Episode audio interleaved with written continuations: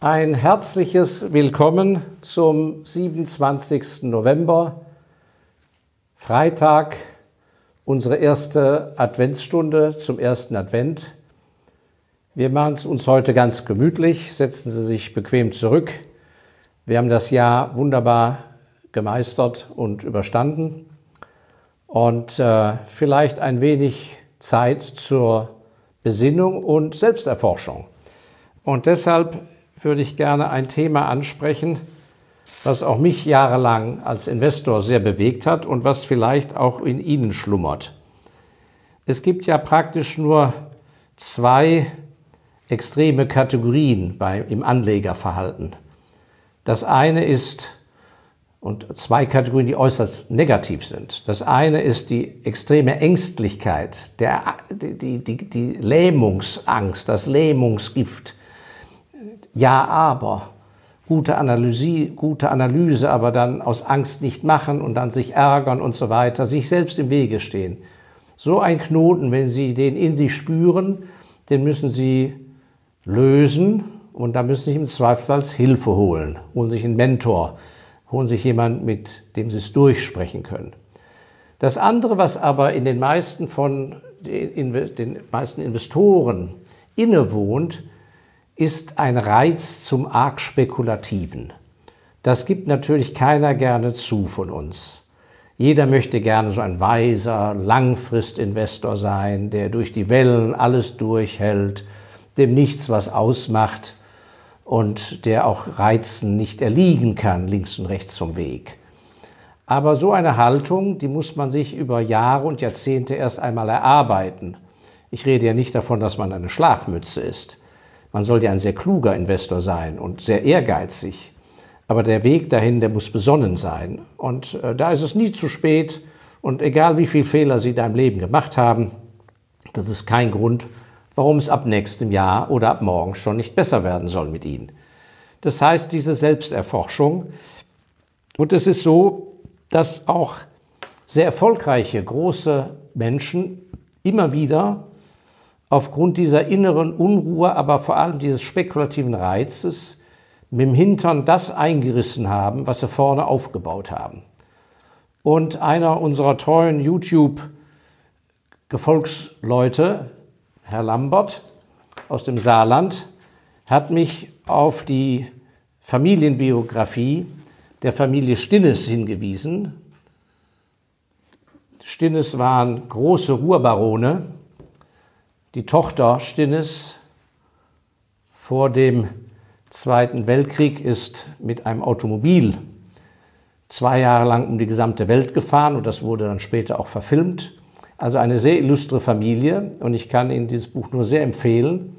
Zu dem Punkt, denn da heißt es, dieser große Unternehmer Stinnes war befallen von der Unfähigkeit, dem Reiz von spekulativen Operationen zu widerstehen.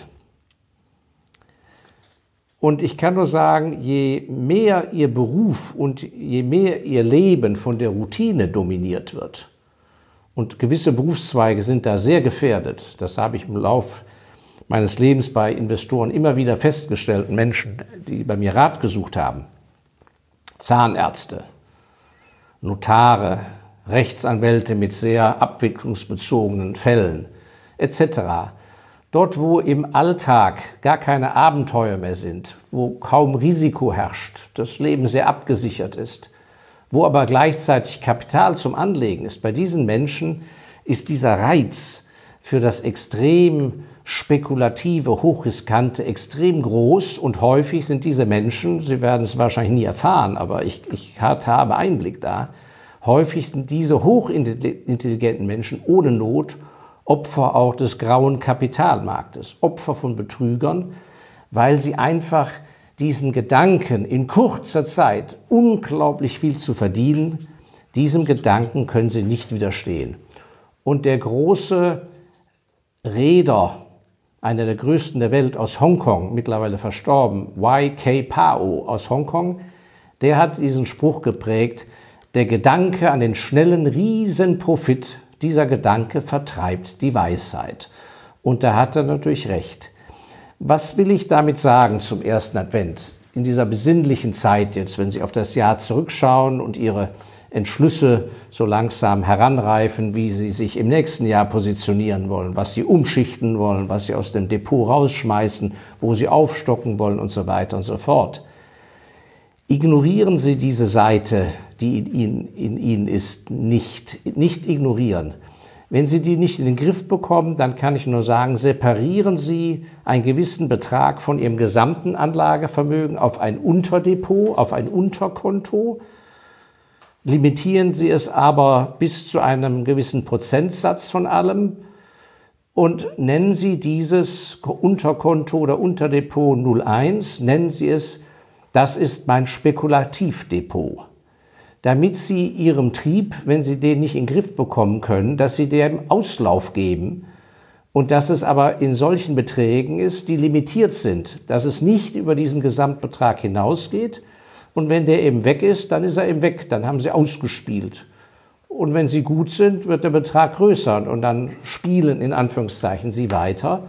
Das ist besser, als dass sie das unterdrücken, dass sie so tun, als ob diese Neigung in ihnen gar nicht existiert. Sie machen sich da selber etwas vor. Sie werden das aber nicht schaffen, dass es sich, sich ansonsten doch in ihr gutes, dauer, atomsicheres Depot hinein arbeitet sozusagen durch die Hintertüre. Und das wird dann richtig teuer. Und wie gesagt, Sie sind da überhaupt nicht alleine auf weiter Flur. Ähm, und ich würde fast sagen, je konservativer einer sich gibt, je biederer einer sich gibt, je besonnener einer sich begibt, umso größer wird wahrscheinlich im tiefen Herzen dieser Drang, Reiz an Spekulativen, an Abenteuer und so weiter beherrschen. Am besten kriegen Sie die Sache natürlich in den Griff, indem Sie Ihr Geld ganz in Ruhe lassen und diese Abenteuer woanders suchen. Im Sportverein, auf Reisen, äh, Briefmarken sammeln und was auch immer. Aber äh, nicht jeder schafft das. Ja, und damit Sie wissen, dass das auch immer schon so war und dass das gar keine neue Erfindung ist, solange es freies Kapital gibt, da möchte ich ein Buch Ihnen nennen. Das hat der Costolani damals neu aufgelegt, schon lange her. Und er hat aufgelegt ein Buch aus dem 15. Jahrhundert, ähm, beziehungsweise das Hauptbuch ist 1688, also im 17. Jahrhundert erschienen. Das schaut so aus. Äh, wir stellen dann auch wieder einen Link her, damit Sie es gut finden können. Das ist von dem Autor de la Vega. Und das ist wahrscheinlich das älteste Buch über die Börse.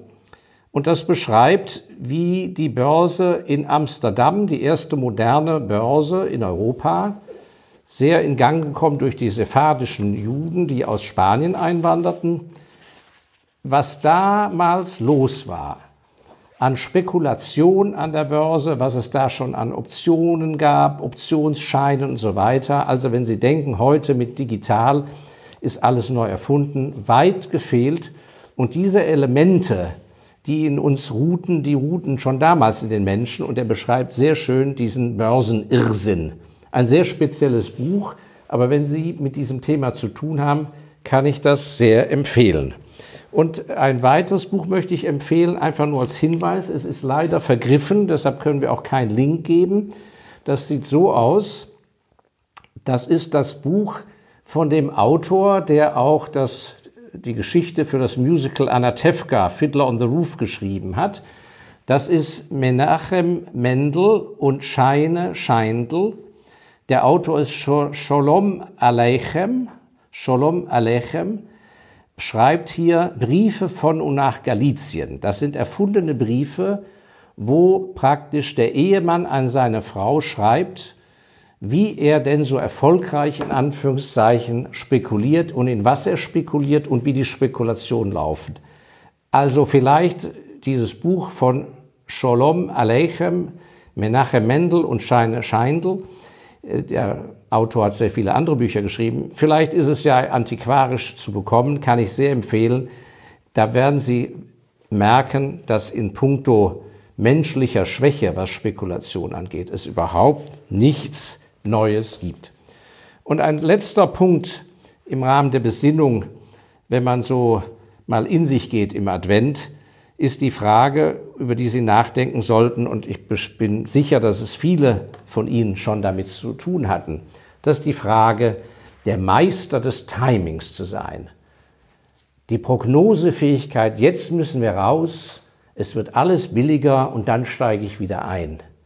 Das hat mich schon seit Jahren immer wieder gewundert, wenn ich in meinem Kreis von Investoren gesprochen habe. Ich erinnere mich noch genau, vor drei Jahren kam eine sehr sympathische, intelligente junge Investorin auf mich zu und sagte, ja, Herr Elsässer, das ist sehr schön, was Sie da alles sagen.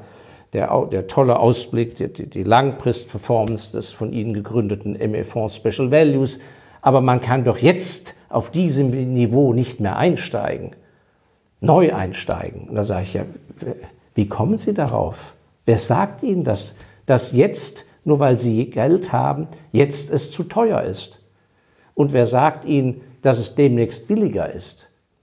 Also diese Anmaßung, entweder aus Arroganz oder aus mangelndem Wissen oder laienhaftem Handeln, zu mutmaßen, dass man selber als kleiner Investor dass die große Weltmaschinerie so beurteilen kann, dass man sagt, und jetzt gehe ich mit meinem Depot raus und runter, und wir haben es ja auch gesehen, wer das Anfang des Jahres 2020 in der Krise aus Angst gemacht hat, hat ja bei guten Unternehmen ganz schwer das Nachsehen gehabt. Denn wir leben in einer Welt, und das ist ja das Entscheidende, das Timing inzwischen drin, mit der sich die meisten Anleger aber rumschlagen, ist eine völlig unnütze Zeitverschwendung. Entscheidend ist nur eins. Sind wir in einem Märkten, wo es auf Dauer bergauf geht, oder sind wir in Märkten, wo die Firmen auf Dauer tiefer bewertet werden. Und solange, das kann ich Ihnen versichern, solange es keine gescheiten Zinsen gibt, feste Zinsen, ohne Risiko in einer gescheiten Währung, solange es das nicht gibt, wird das Geld, ob es regnet oder schneit, ob Pandemie ist oder Krise, ganz egal, so lange wird das Weltkapital in Sachwerte fließen. Und zwar in gute Sachwerte. Und die werden allalong teurer. Korrekturen kann es zwischendrin immer geben. Aber da ein Meister des Timings der Korrektur zu sein, ein ganz schwerer Fehler, weil er hinterlässt natürlich psychologische Schäden. Sie steigen bei 130 aus, die Börse bricht nicht ein, der Kurs geht auf 140, ne, steigen Sie dann ein. Der, Burs, der Kurs geht auf 150, steigen Sie dann ein. Ja oder nein? Drei Jahre später ist der Kurs 300, fünf Jahre später ist der Kurs 400. Ja, und dann entwickeln Sie so ein Gefühl, ein emotionales, die Börse hat was gegen mich. Ich gehöre da nicht hin. Ich habe da Pech. Wie auch immer. Alles selbst verschuldet. Also von daher zum ersten Advent entspannen, in Ruhe schauen, sich selbst erforschend, wie ist es mit meinem spekulativen Herzen, wie ist es mit meiner ängstlichen Blockade und muss ich wirklich so viel rumzaubern und mutmaßen, wie die eine Aktie in drei Wochen steht, ja oder nein. Ja, vielen Dank, dass Sie mich bis in den Advent begleitet haben. So Gott will, sehen wir uns nächsten Freitag wieder zum Vorlauf des zweiten Advents. Ich freue mich sehr und wie immer, wenn Sie Fragen, Anregungen haben, die Kontaktdaten sind am Ende des Videos eingeblendet. Wir freuen uns. Vielen Dank. Alles Gute.